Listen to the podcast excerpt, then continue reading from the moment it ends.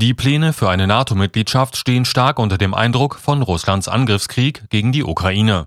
Das jahrzehntelang neutrale Finnland will demnächst einen Antrag auf Beitritt zum Nordatlantikpakt stellen, dem derzeit 30 Länder angehören. Auch das traditionell bündnisfreie Schweden nahm weiter Kurs auf eine historische Kehrtwende. Die regierenden Sozialdemokraten sprachen sich ebenfalls für einen Beitritt zur westlichen Militärallianz aus. In beiden Ländern wollten am Montag die Parlamente zu Debatten zusammenkommen